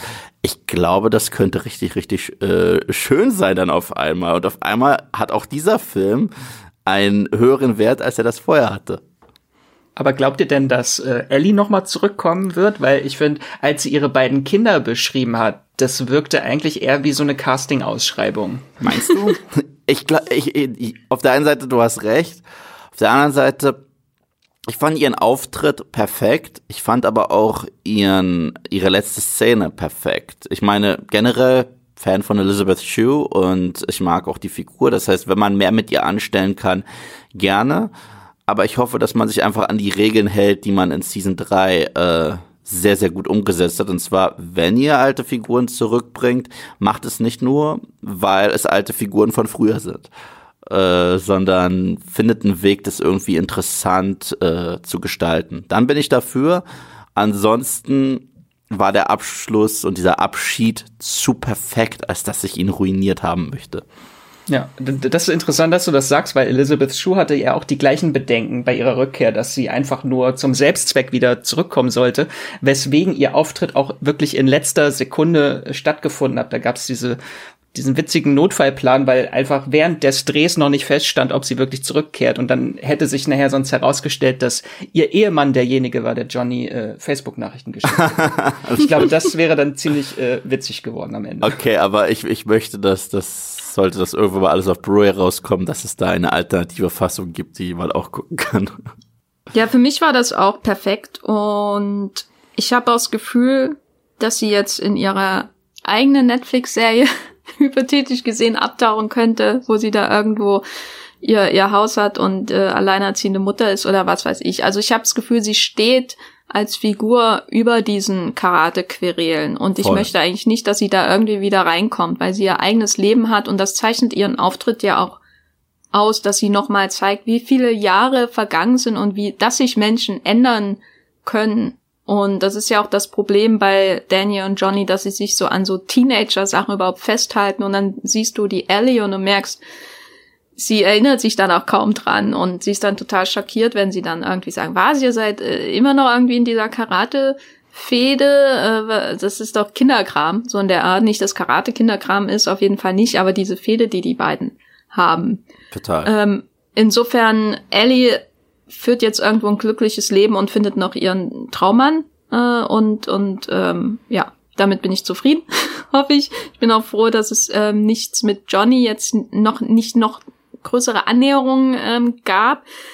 Was mir der Besuch von Ellie aber klar gemacht hat, und das ist auch so ein Wunsch für die vierte Staffel, ist, dass das eigentliche Love Interest ähm, von Johnny, nämlich die Mutter von Miguel, äh, Carmen Diaz, gespielt von Vanessa Rubio, irgendwie eine sehr dünne Figur ist, die eigentlich jeden Satz noch mit Oh Miguel, anfängt gefühlt äh, und manchmal sagt sie, oh Johnny. So, und das ist sowas, da frage ich mich, können sie da nicht noch mehr in der nächsten Staffel rausholen, Staffel 4, die ja schon bestätigt wurde, weil dieser kurze Auftritt mit Ellie zwischen ähm, William Sepka und ähm, Elizabeth Shue schon viel mehr Chemie und alles und Explosionen und alles hatte, als alles, was äh, äh Johnny Lawrence meiner Meinung nach äh, in Szenen hatte mit ähm, der Mutter von Miguel.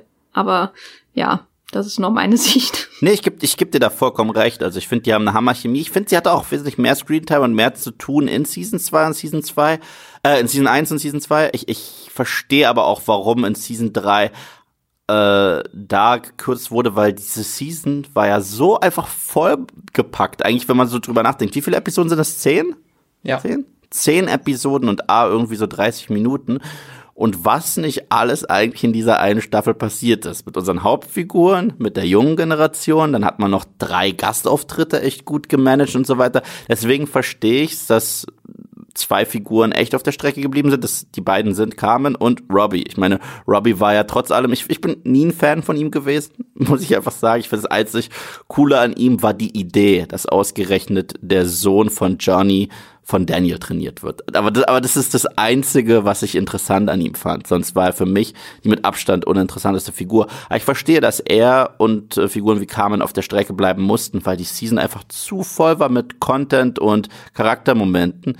Gleichzeitig hat sich die Season nicht zu voll gepackt angefühlt, weil wenn man eigentlich überlegt, was wir gerade so alles erzählen, was alles in diesen zehn Episoden passiert ist, das ist ja eine Menge, aber es hat sich nie angefühlt, als wäre es zu viel gewesen. Aber hätte man jetzt zum Beispiel Robbie noch einen, noch einen längeren Einzelarc gegeben, und dann noch Miguels Familie noch mehr beleuchtet. Ich glaube, dann wäre der Punkt gewesen, wo es zu viel gewesen wäre. Wie seht ihr das? Ich sehe das auch so. Vor allem, ich finde das immer wieder faszinierend, dass die Serie in nur zehn Folgen, a 30 Minuten einfach so ein riesiges Ensemble ist ja aufgebaut und dass mhm. trotzdem jeder Charakter irgendwie seine Momente bekommt und seinen kleinen Handlungsstrang, so klein und unwichtig die Figur auch sein soll. Mhm. Das finde ich immer sehr gut gelöst. Also bei Robbie ist es für mich schon ein größeres Versäumnis, weil er ja eine ähm, Riesenwandlung auf dem Papier durchmacht Ähm, er geht ja wirklich zur dunklen Seite der Macht. Mich hat's auch immer erinnert an die Szene in Steven Spielbergs Meisterwerk Hook, in der Ja, ja, äh, Robin Williams seinen Sohn sieht im Hook-Kostüm. als Mini-Hook sozusagen. Äh, und da, daran hat mich das Finale sehr noch mehr erinnert als an Star Wars, muss ich sagen. Aber das ist so eine mega Wandlung von ihm, dass er quasi wirklich in die Fänge des Bösewichts gerät, dass ich da wirklich, also da frage ich mich schon, war das wirklich genug, was sie gezeigt haben?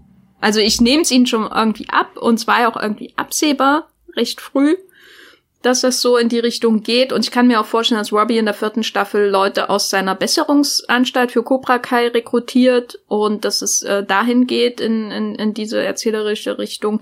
Aber Robbie als Figur bleibt einfach schwach und das ist halt auch ein Problem dieser Staffel.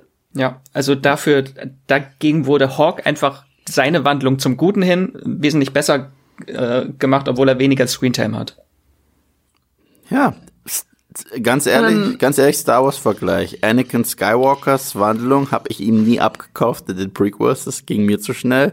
Und obwohl das mit Kylo schnell gemacht wurde, habe ich das irgendwie abgekauft. Wirklich. Also ich, ich, ich, ich, ich fühle das total in dieser Serie, weil äh, bei, bei Hawk gab es genügend subtile Momente, die einfach gezeigt haben, äh, die uns suggeriert haben, was gerade in ihm vorgeht. Und Robbie ist halt fast alles off-screen passiert. Wirklich fast alles. Es gab eine Szene, wo er im Knast ein bisschen gehauen wurde, aber ich fand allein die Szene sehr, sehr, wenn es eine Szene gab, die ich wirklich blöd fand, war es, als Robbie zum, äh, zu den LaRussos nach Hause kommt und Sam und Miguel erwischt. Und das erste, was er sagt, ich wusste es. Und ich dachte mir, hä? Und ich dachte mir, hä, der Robbie aus Season 2 würde sagen, oh mein Gott, du lebst. Oh mein Gott, du kannst laufen. Oh mein Gott, es tut mir so leid. So. Aber äh, nein, das, äh, es ging direkt zurück zu Teenage Romance. Okay, warum nicht? So. Ich glaube, das ist dann auch ein guter Punkt, ähm, wenn es darum geht, was sind unsere Erwartungen an Staffel 4. Denkt ihr, die Autorinnen können Robbie retten in Staffel 4? Ich finde, das einzige Interessante ist, dass er jetzt der Bad Guy ist. So, aber das macht ihn nicht interessant. Ich, ich, ich finde, Robbie ist immer nur ein interessantes Konzept, wenn ich ehrlich bin. Äh, ich ich, ich, finde die Idee von Robbie spannend, aber die Umsetzung gar nicht. Ähm, was ich cool finden würde, wenn es zu einem Rematch äh, es läuft ja auch darauf hinaus, äh, bei dem Turnier zwischen Robbie und Miguel kommen würde und und Robbie probieren würde, so dreckig zu kämpfen, wie wie Miguel gekämpft hat, aber Miguel gewinnt mit den fairen Mitteln. So, und ich glaube, ich glaube, dass das auch alles vorprogrammiert ist und genauso passieren wird. Das ist zwar äh, sehr vorhersehbar, aber nichtsdestotrotz, warum nicht, passt zu diesem Franchise. Max, was, was denkst du, können sie Robbie noch gut schreiben oder ist diese, diese, ja, ähm, mühselig äh, hervorgezogene Redemption, die jetzt äh, wahrscheinlich ansteht, das Einzige, was sie noch interessant macht? Ich befürchte schon, dass er die nächsten Staffeln einfach komplett äh, zum Mini-Crease wird. Also Keen und Crease ist ja schon mal sehr, sind ja ähnliche Namen. Und er, er wird dann wirklich so zum Anakin Skywalker und ich warte nur auf den Moment, wo Crease dann seine Order 66 ausruft und Robbie alle Miyagi-Do-Schüler abschlachtet. Das hat er doch schon, als er sie äh, zu den LaRussos nach Hause geschickt hat. Stimmt. Gibt es noch was, was ihr euch für die vierte Staffel wünscht? Weil mir fällt da spontan gar nicht mehr so viel ein. Ich bin ja schon rundheraus zufrieden und hätte auch kein Problem damit, wenn das jetzt das Serienfinale aus irgendeinem Grund gewesen wäre. Das wäre für mich auch irgendwie zufriedenstellend gewesen. Was, was wünscht ihr euch von der vierten Staffel von Cobra Kai? Also was ich mir wirklich, wirklich wünschen würde, und ich weiß, ich habe davor schon den Vergleich gemacht, den habe ich auch in meinem Review gemacht. Ich finde ja, Cobra Kai hat trotz allem extrem viele Parallelen zu Dragon Ball, muss ich, muss ich wirklich sagen. Und ähm, jetzt, wo das Kriegsball begraben wurde zwischen Daniel und Johnny, äh, wird es die schwerste Aufgabe sein für das komplette Autorenteam, ähm, diese äh, Dynamik spannend weiterzuschreiben, weil sie können jetzt nicht auf einmal Best Friends sein, aber sie können auch nicht zurückfallen in alte Muster. Und ich sehe vor mir so eine für alle Dragon Ball Gucker da draußen von früher, ich sehe da so eine Vegeta Son Goku Dynamik. Und ich glaube, dass man da echt was Cooles bei rausholen könnte. Und wer weiß, vielleicht kriegen wir unseren Rocky 3 Moment, wo es, wo es einen freundlichen Contest zwischen den beiden geben wird und die Zuschauer nicht erfahren, wer gewonnen hat. Max, was erwartest du von Staffel 3, äh, Staffel 4? Auch äh, Rocky 3 Momente oder was ganz anderes? Also da ich Rocky 3 nie gesehen habe, würde ich jetzt behaupten. Ja, schlag mich ruhig. ich sag, äh, auf jeden Fall möchte ich das All Valley Turnier jetzt sehen in der nächsten Staffel, dass es nicht weiter hinausgezögert wird, dass es dann auch wirklich stattfindet. Ähm, ich bin mir noch nicht ganz sicher, ob es das letzte Turnier sein wird, weil einer der Showrunner hat auch mal gesagt, dass sie mindestens sechs Staffeln äh, geplant haben. Von daher befürchte ich schon, dass es noch zwei Turniere geben wird und wahrscheinlich werden dann auch äh, die Cobra Kai siegen das nächste, damit es so ein, nochmal einen richtigen Downer gibt, damit sie dann erst in der finalen Staffel alle gewinnen können. Das ist, glaube ich, so meine Vermutung. Weil die Serie hat natürlich auch ein Enddatum oder ein Verfallsdatum, weil äh, dieses All Valley unter 18 Turnier können sie ja nicht ewig weiterführen, nur solange die ganzen Charaktere noch unter 18 sind. Es sei denn, es gibt dann irgendwann ein äh, über 18 Turnier. Aber von dem habe ich noch nichts gehört.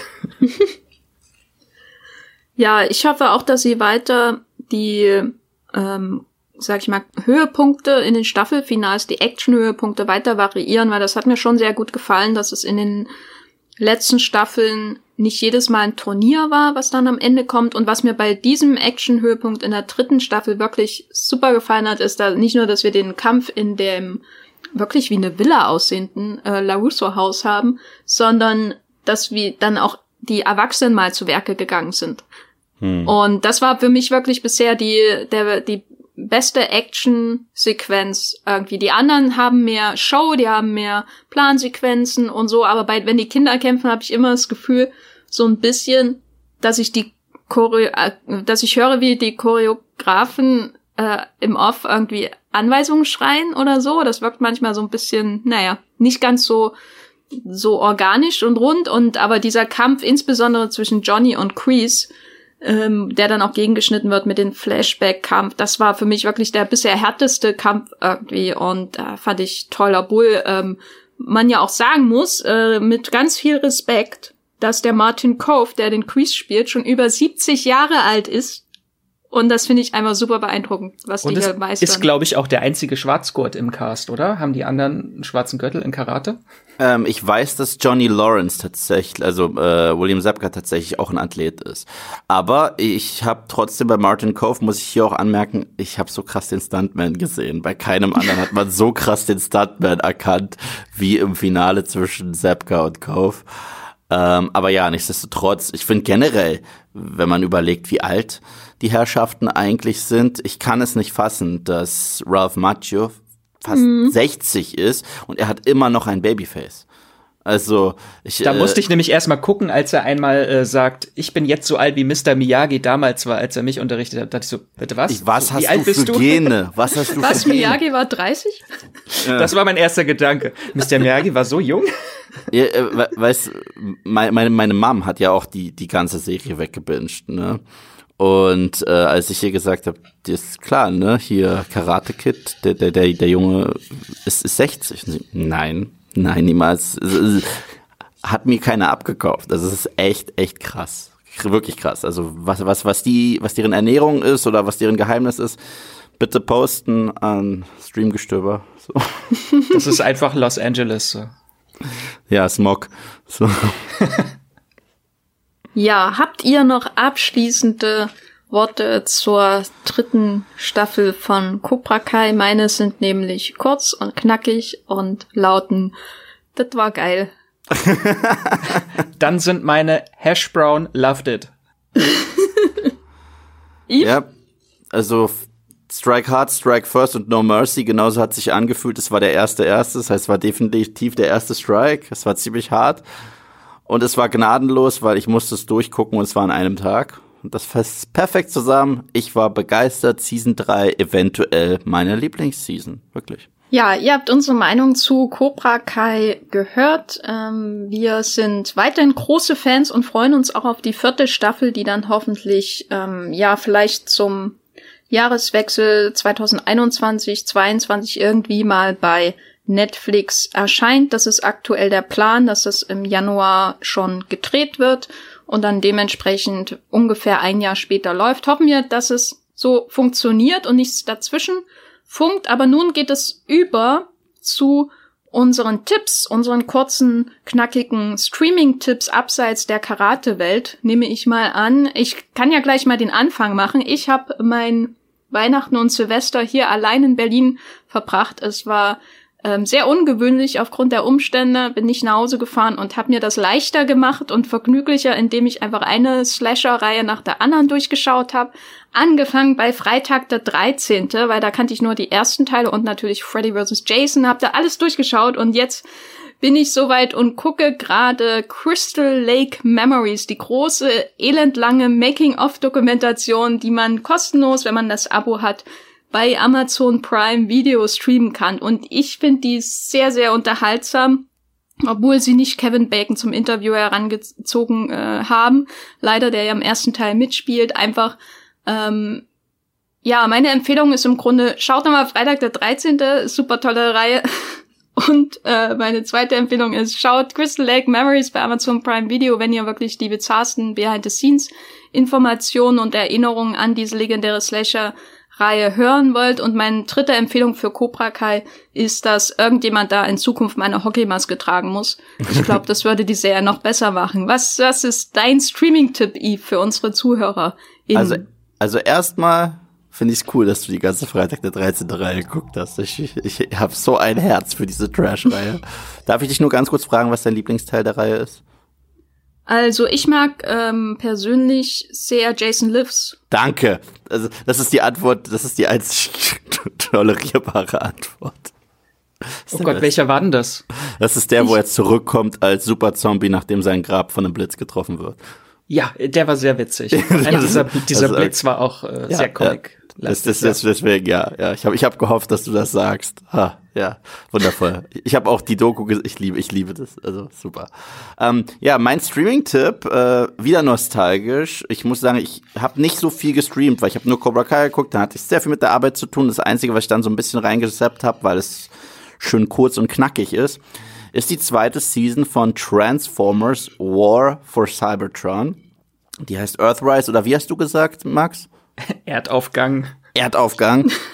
uh, das, das Coole ist, also ich bin ja jemand, der mit Transformers groß geworden ist als Kind und ich mochte früher diese Trickserie sehr, sehr gerne. Das und Teenage Mutant Ninja Turtles war natürlich klasse und ich bin kein, und ich wiederhole, kein Fan von den Michael Bay Transformers, kein bisschen. Und ähm, ich glaube, Fans von Oldschool Transformers Filmen, die sich wirklich diesen Robotern widmen und eventuell sogar ein Kriegsepos uns zeigen und Charaktermomente, ich weiß, sowas kann es wirklich bei Transformers geben, unglaublich, äh, sollten da wirklich, wirklich mal reinschalten, obwohl niemand die großartige Optimus Prime Stimme von Peter Cullen je ersetzen werden kann. Ähm, ist es trotzdem was, was sich lohnt für Fans von Transformers, die eher so ein Batman 90er Jahre Trickserie Approach sehen äh, wollen, wenn es um Transformers geht, weil es funktioniert überraschend gut, es nimmt sich ernst, es nimmt die Figuren ernst und äh, es hat nicht alle zwei Sekunden Pupswitze und Explosion und Explosion und Explosion und so weiter und so fort. Nein, es, ist, es, es lohnt sich. Max, was ist dein Streaming-Tipp? Ja, äh, das komplette Gegenteil von Karate. Es geht nämlich um äh, Poesie. Ich habe die zweite Staffel von Dickinson gesehen. Die ist seit dem 8.1. gibt's immer freitags eine neue Folge bei Apple TV Plus. Äh, und da habe ich die zehn Folgen schon sehen dürfen von der zweiten Staffel und ich bin äh, ganz großer Fan der Serie mittlerweile. Die erste Staffel fand ich noch ein bisschen befremdlich, weil der Stil der Serie schon sehr ich sage Ihnen jetzt mal, ist interessant. Äh, es ist ja, es basiert auf dem Leben von Emily Dickinson, weltberühmte Poetin. Und die Serie, beschreibe ich mal ein bisschen, ist wie Hamilton. Das ist so historischer Kontext mit moderner Sprache und bisschen poppig alles. Und so ist die Serie halt auch. Das ist halt dieses, äh, spielt im Mitte des 19. Jahrhunderts, kurz vor dem amerikanischen Bürgerkrieg und äh, das Ganze aber halt sehr poppig und wie eine Teen-Comedy. Also da sagen die äh, Charaktere auch, dass irgendwelche Poeten gerade gecancelt wurden und äh, Let's get this party commenced und dann feiern sie wilde Partys. Ähm, das ist alles schon ein bisschen befremdlich am Anfang, aber ich finde es einfach, die hat einen sehr emotionalen Kern, die Serie, halt die Beziehung von äh, Emily Dickinson und ihrer besten Freundin Sue, die jetzt in der zweiten Staffel mit äh, Emilys Bruder Austin Dickinson verheiratet ist äh, und wie die beiden einfach sich so auseinanderleben, aber doch eigentlich im Herzen zusammengehören und das ist so eine queere Love Story mittendrin zwischen ganz viel Wahnsinn und äh, Jane Krakowski spielt mit äh, und das hat, glaube ich, schon alles gesagt. Das bessere Bridgerton? Es gibt weniger Sexszenen, aber es ist auf jeden oh. Fall wesentlich lustiger. Ich habe sehr viel gelacht und halt Ella Hunt spielt ganz toll und äh, singt auch in der zweiten Staffel. Die kennen wir aus äh, Anna und die Apokalypse, der äh, Zombie-Weihnachts-Musical-Film. Der eine, es gibt glaube ich sonst keinen anderen. ähm, und natürlich Haley Steinfeld als Emily Dickinson ist äh, ganz toll und das sollte man sich angucken, bevor sie dann demnächst äh, als neue Hawkeye auftritt im MCU. Was ganz witzig ist, weil in der zweiten Staffel auch Finn Jones eine Hauptrolle spielt, der ja äh, Iron Fist ist im Netflix MCU. Von Wer erinnert sich nicht gerne an Iron Fist? Ähm, genau, Dickinson. Never forget. Dickinson streamt bei Apple TV Plus Transformers Warforce Cybertron Earthrise, sage ich das richtig? Streamt bei Netflix und Crystal Lake Memories bei Amazon Prime Video. Da habt ihr jetzt ganz, ganz viele Tipps für die Zeit nach Cobra Kai gesammelt. Wo kann man euch beide denn im Internet finden, Max, äh, wenn, wenn man dir äh, und deinem Serienkonsum folgen möchte? Dann kann man natürlich meine Artikel bei Moviepilot lesen oder mir bei Twitter und Instagram folgen. Da findet man mich überall unter Wieselmax oder Max Wieseler. Das ist mein Name. Yves, wo du im Internet bist. Wo du im Internet. Ähm, auf YouTube, Moviepilot. Ähm, schaltet gerne ein. Es macht mir sehr viel Spaß, Videos für euch zu machen. Ansonsten nur auf Instagram, äh, Eve unterstrich Teen Wolf. Ganz selten mache ich da auch mal Mini-Livestreams. Also, hey, wenn ihr vielleicht ein paar Sneak Peeks haben wollt, was so noch alles kommt an Videos, herzlich willkommen, ne? ähm, ich bin auch bei Movieplot natürlich zu finden. Sucht einfach nach Jenny Jecke und bei Twitter als Gafferlein mit Doppel F. Ich darf an dieser Stelle jetzt mal stellvertretend für uns drei hier ein großes Dankeschön an euch Fans und Hörerinnen ähm, hier von Streamgestöber aussprechen. Ich kann das immer noch wiederholen. Ich finde das super, dass äh, wir diesen Podcast weitermachen können, weil ihr da draußen dran bleibt und uns hört und uns auch immer Feedback schickt, was ich an dieser Stelle auch nochmal wirklich bekräftigen kann. Das lesen wir, darüber freuen wir uns. Wenn ihr Feedback für uns habt, dann schickt uns zum Beispiel eine Mail an podcast.movieplot.de, ebenso auch gern Kritik und Verbesserungswünsche. Ihr könnt Reviews hinterlassen, zum Beispiel bei Apple Podcasts und so weiter, auch Sternebewertungen. Das hilft uns immer dabei, neue Hörerinnen zu finden. Und auch Sprachnachrichten könnt ihr natürlich an podcast.movieplot.de schicken, über die wir dann hier im Podcast sprechen.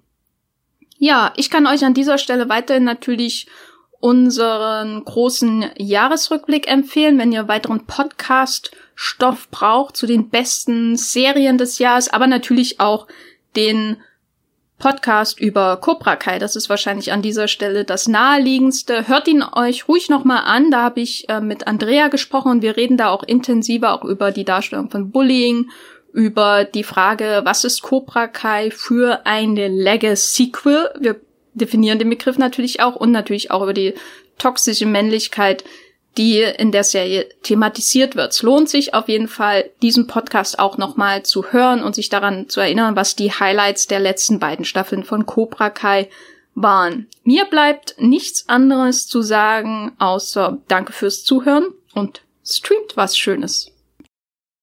Das war die neue Folge Streamgestöber. Abonniert uns bei Spotify, Apple oder der Podcast-App eures Vertrauens und wir freuen uns auch ganz besonders über eure Bewertungen.